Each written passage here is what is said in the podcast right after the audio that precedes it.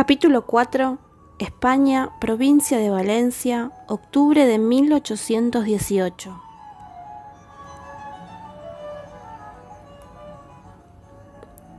El sol ocupaba todo el espacio y sin embargo no hacía demasiado calor.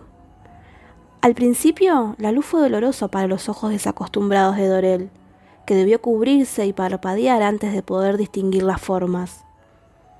Hasta la esquina, se dijo, pero la esquina parecía tan lejana como el horizonte. La esquina era un mundo desconocido y lleno de todos los peligros que María Petra le había enumerado sin cesar durante años. Los moros, las moscas venenosas, los gitanos, la fiebre amarilla, la fiebre negra, los rayos que caen del cielo despejado, las grietas que pueden abrirse de pronto bajo los pies de las personas, las manadas de perros salvajes y otros muchos peligros horrendos que esperaban cerca, afilando los dientes. El miedo le endurecía las piernas, le humedecía la nuca. Sin embargo, decidió avanzar hasta la esquina próxima. Solamente unos pasos, apenas unos pasos y volvería de inmediato a la seguridad del negocio de antigüedades. De cualquier modo, no podía demorar demasiado porque María Petra tenía calculada la visita mensual a casa de su tía. Y pasara lo que pasara, iba a regresar puntualmente. Hasta la esquina, se animó Dorel a sí mismo. Si encontraba a la joven de cabello rojizo que había ido a venderle el espejo, bien le daría la cuarta moneda que antes le había negado. Y si no la encontraba, mala suerte. Entonces olvidaría el asunto. Dorel dio un paso, corto y vacilante. Nada ocurrió. Dorel dio otro paso, y tres, y otro, y cinco, y seis, y otro, y otro, y nueve, y diez, y otro. Ya estaba a más de diez pasos de la puerta de la casa de antigüedades. Quizás con otros diez pasos podría alcanzar la esquina. En eso estaba cuando, de pronto, un hombre vestido con traje oscuro apareció en la calle. Avanzando hacia él, Dorel quedó paralizado. ¿Sería un moro? Seguramente no, porque los moros tenían la piel negra. ¿Tendría alguna fiebre que le contagiaría pasando a su lado? ¿Y si se trataba de un gitano? Entre tantos pensamientos, Dorel solo atinó a apoyarse contra el muro de piedra, con la cabeza metida entre sus brazos. Allí estuvo inmóvil, esperando que ocurriera lo inevitable. Los pasos del hombre sonaban cada vez más cercanos, ya casi estaba allí. ¿Un gitano? ¿Un apestado por la fiebre amarilla? ¿Un rayo? ¿Te sucede algo, muchacho? ¿Puedo ayudarte? La voz del hombre sonó cordial, y cuando Dorel asomó sus ojos sobre los brazos, vio una sonrisa sin colmillos. ¿Quieres que te acompañe a tu casa? continuaba diciendo el hombre de traje oscuro. Dorel negó con la cabeza. ¿Buscas a alguien? La cabeza de Dorel dijo que sí. ¿Y a quién buscas? A, a una joven de, de esta altura que necesita una moneda. ¿Una joven de cabello rojizo? Sí, señor, de cabello rojizo. Pues creo haberla visto en la plaza principal. Si corres, la encontrarás. El hombre se quedó esperando a que Dorel partiera. Un poco por eso y otro poco por el sol. Dorel comenzó a correr. Lo hizo sin saber siquiera dónde quedaba la plaza principal. Corrió sin ritmo ni fortaleza, pero corrió. ¡Ey, muchacho! lo llamó el hombre. ¡Que tengas suerte! Y suerte tuvo, porque la plaza apareció ante sus ojos. En la plaza principal había matas de flores coloridas. Dorel se quedó boquiabierto ante ellas y pensó en agacharse a olerlas. Pero cuidado, allí podría esconderse un nido de moscas venenosas. De pronto, el corazón de Dorel volvió a acelerarse. Estaba en la plaza principal y no entendía cómo se había atrevido a llegar tan lejos. Era mejor que regresara. Al fin, el joven que le había vendido el espejo no estaba a la vista. Al recordar el espejo, Dorel se llevó la mano al bolsillo donde lo había guardado. ¡Ey! llamó una voz a sus espaldas. Dorel giró espantado. Una anciana de mantilla negra le tendía la mano pidiéndole que le ayudara a cruzar un charco. Darle la mano a un extraño. María Petra le hubiera vaticinado una muerte casi segura por contagio. Pero la anciana estaba impaciente. Muévete, que no tengo todo el tiempo del mundo. ¿O será que no te enseñaron a respetar a los mayores? La mano de Dorel se extendió vacilante hacia la anciana, que se agarró con increíble fuerza y cruzó el charco con un poca dificultad. Creo que deberías estar haciendo algo de provecho, dijo la anciana, en lugar de estar haraganeando en la plaza. Busco a alguien. Dorel se sintió obligado a dar explicaciones. No me digas. ¿Y a quién buscas? A un joven de cabello rojizo que, según creo, debe estar pidiendo una moneda. Tienes suerte. Acabo de verlo. El pobrecito está en el puente. Pide que pide para una medicina. Pero nadie le ha dado nada. Ni yo pude hacerlo porque soy demasiado pobre. Si tú tienes una moneda para darle, ve a buscarlo. Es que no puedo, comenzó a decir Dorel. Aquella anciana no tenía paciencia ni ganas de discutir. No vengas con que no puedes. Claro que puedes, porque tienes dos piernas. Ve al puente enseguida. No discutas con alguien que podría ser tu abuela. Corre, corre. Un poco por la determinación de la anciana y otro poco por el sol, Dorel tomó rumbo al puente sin saber siquiera dónde quedaba. Pero el puente apareció ante él. Era una arquitectura sobria, que cruzaba sobre un río angosto y poco acaudalado. En aquel lugar el mundo parecía un remolino. Dorel veía y escuchaba cómo se ve y se escucha en las pesadillas, lejos y cerca. Las formas y los colores se le echaban encima, y luego se alejaban como arrastrándose por el viento. Los ruidos de la ciudad atronaban en sus oídos y enseguida se desvanecían sin dejar eco.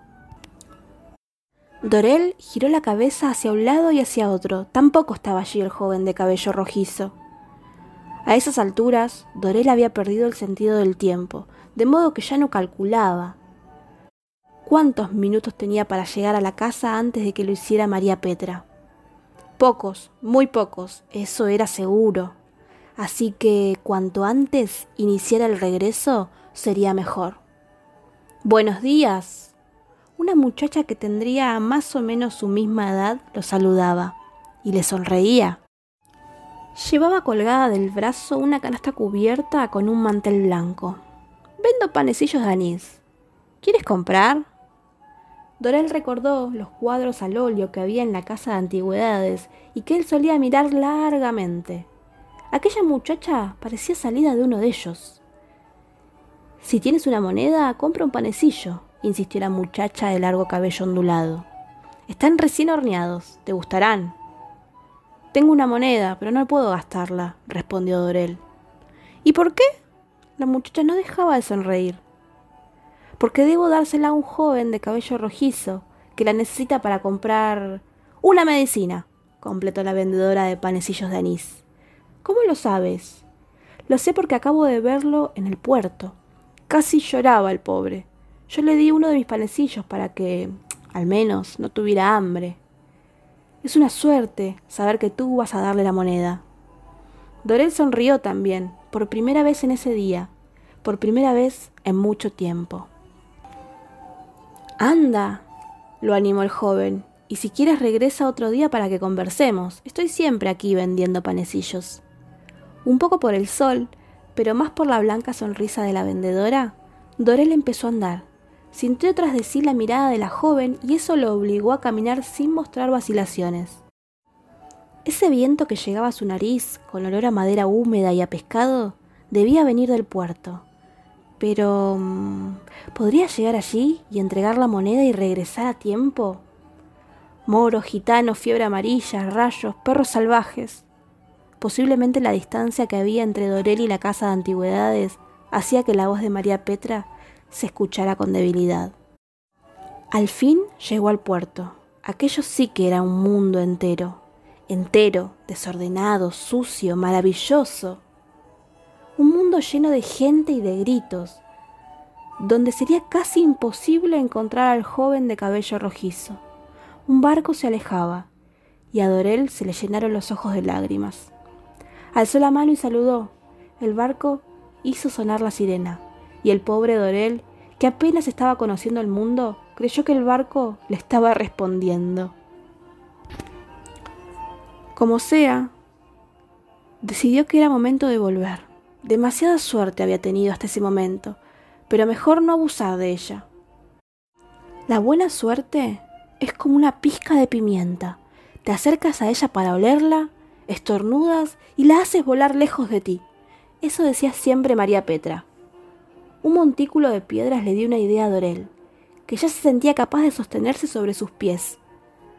Subiría hasta allí para ver si divisaba al joven. Si lo hacía, bien, lo llamaría para darle su moneda. Pero si no lo veía, entonces regresaría de inmediato. Subió, miró hacia aquí, miró hacia allá y nada. Era momento de volver. Mientras descendía, recordó el pequeño espejo. Con el valioso objeto lograría reducir el castigo de María Petra. En lugar de tres meses de trabajo doble y media ración de comida, serán dos meses y veinticinco días. Dorel tanteó su bolsillo y el espejo seguía a salvo. Dorel pensó que tenía sed y tomó el camino de regreso. ¿A dónde vas, jovencito? ¿Te atreves a pasar con tus ruidosos zapatos sin notar que aquí hay un poeta buscando versos? Disculpe, dijo Dorel, que conocía sobre los poetas gracias al maestro. Es muy fácil pedir disculpas, pero los inigualables versos que comenzaban a tomar forma en mi cabeza, esos ya no están. Tal vez regresen, se atrevió a responder Dorel. Entonces la ira del poeta fue tanta que se alzó de la roca en la que estaba sentado y tiró sus papeles al viento. Jamás, gritó, los versos jamás regresan. Son como los ríos. ¿Has visto tú un río que regrese? Dorel pensó que había muchas cosas que jamás regresaban. Lo pensó, pero no lo dijo en voz alta. Sin embargo, algo debió pasar en su rostro que conmovió al poeta. Supongo que mm, al menos habrás tenido un motivo importante para molestarme con tu presencia. Dorel se sintió feliz de tener una buena razón para dar. Sí, señor, busco a un joven de cabello rojizo. En el monasterio, lo interrumpió el poeta. Allí estaba golpeando la puerta. Ahora márchate y deja que mis versos regresen. Pero, señor, usted acaba de decir que los versos no regresan. ¡Fuera! Un poco por el alarido y un poco por el sol, Dorel se marchó sin decir ninguna palabra. El monasterio era una construcción de piedra rodeada de grandes árboles. No todas las puertas cerradas son iguales. Algunas hay que imponer respeto, de modo que llevan a quedarse parado ante ellas con la mano extendida, sin atreverse a llamar. Ante esas puertas el viajero se pregunta, repetidas veces, si el motivo que lo llevó hasta ella vale tanto como para molestar a quienes están detrás, ocupados en grandes tareas. Exactamente así estaba Dorel cuando alguien le habló desde arriba de un árbol. ¿Qué buscas, hijo? Qué bien sonó aquella palabra en la boca del monje delgado y barbudo que ahora bajaba del árbol con increíble agilidad. Me gusta la sombra, explicó el monje y luego repitió su pregunta. ¿Qué buscas? En esa oportunidad, Dorel sacó el espejo de su bolsillo y se lo mostró al monje. Un joven de cabello rojizo me vendió este espejo y yo le debo una moneda. ¿Se trata de un joven que necesita una medicina? Sí, dijo Dorel, ese mismo. Puedes estar tranquilo. El muchacho estuvo aquí. Le dimos lo que necesitaba y algo más. Por cierto, estaba muy agradecido hacia la persona que le había comprado el espejo. Y por lo que veo, esa persona eres tú. Yo, sí, soy yo. Dorel no quería marcharse de aquel lugar sombreado y fresco. El monje se quedó mirándolo con atención. Sacó la mano de las mangas de su túnica marrón y acarició la cabeza de Dorel. Parece sediento, dijo. Es verdad, vengo caminando desde muy lejos. El monje sonrió. Quizás, dijo, porque lo lejos y lo cerca dependen del caminante. Un rato después, Dorel bebía un tazón de leche fresca en una sala del monasterio. Con una mano sostenía la taza y con la otra el espejo que un rato antes le había mostrado al monje. Cierto que tenía sed, Dorel, dijo el monje barbudo que, para ese momento, ya sabía el nombre de su invitado. Sí, señor, tenía. El monje pareció tener una idea repentina. Iré a prepararte una vianda con galletas y frutas, ya que dices que tu camino es tan largo. Mientras tanto, mira y curiosea a tu gusto. Dorel caminó por la sala. No había allí demasiado para ver, excepto unos muebles enormes de madera gruesa y sobre ellos algunos libros, una bandeja de plata, un crucifijo, papeles y tinta. De pronto los ojos de Dorel se abrieron como frente al mejor de los países. Estaba sobre una repisa adosada al muro. Parecía conocerlo y esperarlo. Dorel dejó el espejo que aún sostenía y tomó el precioso objeto con cuidado, aunque sin temor. Lo apoyó sobre su hombro izquierdo. Rasgó el aire. Sonó un acorde de violín en el monasterio y para todos aquellos que lo escucharon fue evidente que la mano que lo tocaba poseía una virtud singular y asombrosa. Detrás de la puerta, el monje escuchaba con todo su cuerpo y asentía. En el espejo colocado sobre la repisa se reflejaba el rostro resplandeciente de Dorel. El joven sonreía. Y eso es lo mismo que decir que sonreía el espejo el pequeño espejo enmarcado en ébano.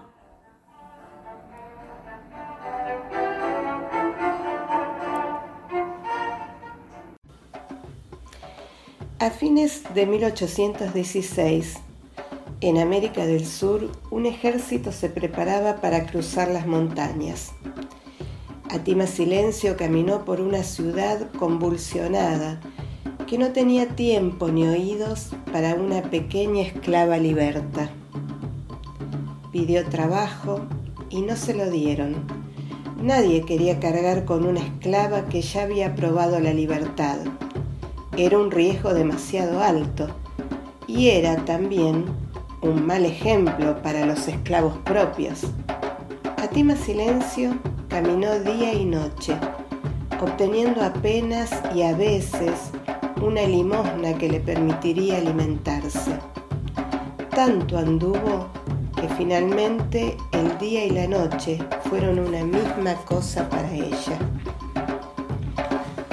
Pero el hambre tiene sus habilidades y el olfato una de ellas.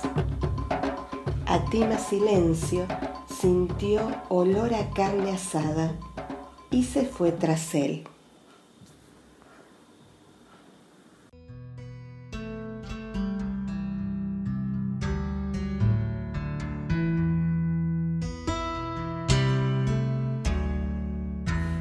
Capítulo número 5.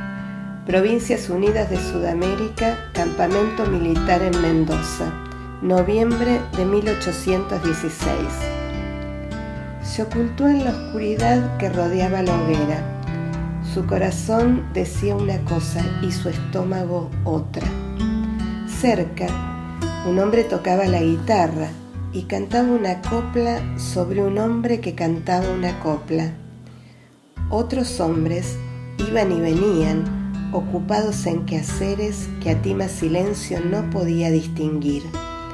De tanto en tanto sonaba una voz o una carcajada. A un costado de la hoguera, sobre un brasero de hierro, se recocían restos de carne y grasa. Atima Silencio debía decidir entre su hambre y su miedo, y el hambre, claro, pudo más. La primera reacción de los hombres al verla aparecer fue de absoluta indiferencia. Con tanta penumbra, creyeron que se trataba de una de las pocas mujeres que ayudaban a diario en los preparativos para la campaña. Las conocían a todas, viudas en su mayoría, decididas, escandalosas y mal habladas como marineros de un barco carguero. Pero pronto uno de ellos observó la novedad y con un grito llamó la atención de sus compañeros. Todos giraron a mirarla. Algunos pensaron que todavía era una niña. Otros, en cambio, pensaron que ya había dejado de serlo. Atima Silencio tenía puestos los ojos en el brasero donde chirriaban los restos de asado. Acércate. Y ella avanzó un poco. Si querés comer, tenés que acercarte más. No tengas miedo. Vamos, acércate. Los trozos de carne se apretaron en la hoja de un cuchillo pequeño y filoso. Toma. Atima Silencio comió con avidez. Si su madre hubiese estado allí, le habría dado un reto de esos que no terminaban nunca. Pero su madre no estaba para retarla, ni para protegerla. Uno de los más jóvenes se acercó a ella. ¿Cómo te llamas? ¿De dónde venís? De seguro sos una esclava prófuga. ¿Tenés miedo? Se acercó un poco más. Sos bonita, ¿sabes? Tomó coraje en la risa de sus compañeros. ¿Qué es lo que llevas colgado en el cuello? Déjame verlo. Sin embargo, no alcanzó a tocar el espejo cuando algo lo detuvo en seco. Dos jinetes se aproximaban. Aquellos hombres debieron reconocer alguna señal porque de inmediato se levantaron, acomodaron sus ropas y su aspecto. Los recién llegados traían linternas de aceite con las que recorrieron el grupo rostro por rostro. ¿Quién es esa niña? El que preguntó tenía autoridad sobre todos ellos y sobre muchos otros. En verdad, la madre de Atima Silencio no estaba allí para protegerla. Las explicaciones que recibió el jinete fueron entrecortadas y no dijeron mucho. Llévenla con las mujeres. Ellas sabrán tratar a una niña asustada y hambrienta mucho mejor que nosotros. ¿No lo creen así, soldados? Sí, señor. Así, comenzaron para Tima Silencio los pocos días de sosiego y alegría que aquel lugar podía darle. Tuvo alimento y hasta alguna compañía. Las mujeres le dieron trabajos y conversación, pero nunca dejaron de advertirle que, muy pronto, el ejército partiría y cada quien seguiría su propio rumbo. Atima Silencio conoció el nombre y el rango del jinete que le había ayudado. Solamente dos veces volvió a verlo y siempre de lejos. Hubo, sin embargo, una tercera oportunidad que Atima Silencio no dejó pasar. Buenas tardes, señor. Fue duro el gesto del hombre que se vio obligado a levantar la mirada de unos papeles no reconoció a la joven que estaba días atrás junto a la hoguera y jamás iba a reconocerla. ¿Qué buscas aquí? Sé que usted necesita muchas cosas para su ejército y yo tengo... No es mi tarea recaudar las donaciones. Afuera te van a indicar a dónde llevarlas. Una tos seca interrumpió la malhumorada respuesta. Alce los brazos, Señor. Alce los brazos y diga, con Dios, con Dios se va la tos. El hombre se sirvió agua de una jarra que había a su lado. Bebió un sorbo y no pudo evitar sonreír. Vamos a ver, ¿qué tenés para donarle al ejército? El rostro de Atima Silencio era un carbón encendido. Este espejo, señor. Entonces Atima Silencio atropelló las palabras. Viene del África, señor. La madre de mi madre se lo dio a mi madre y mi madre me dijo que su madre... Despacio, que con tantas madres ya no comprendo lo que decís.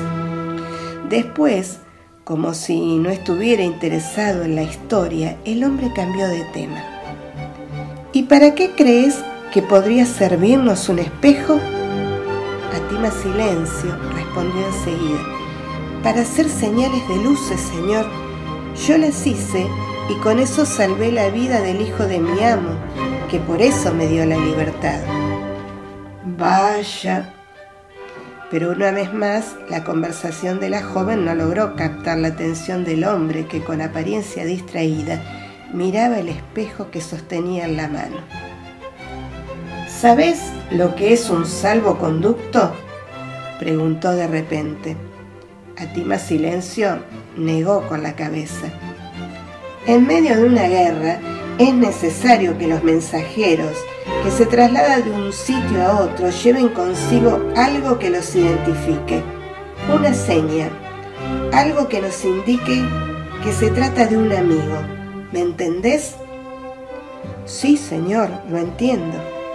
Mira lo que vamos a hacer para darle a este espejo un buen destino. El general José de San Martín tomó un estilete y grabó su firma en la parte inferior del dorso del espejo. La madera de ébano quedó marcada para siempre. Ya está, dijo, ahora es un salvoconducto y tendrá trabajo en esta guerra. Atima Silencio estaba feliz. Gracias, señor.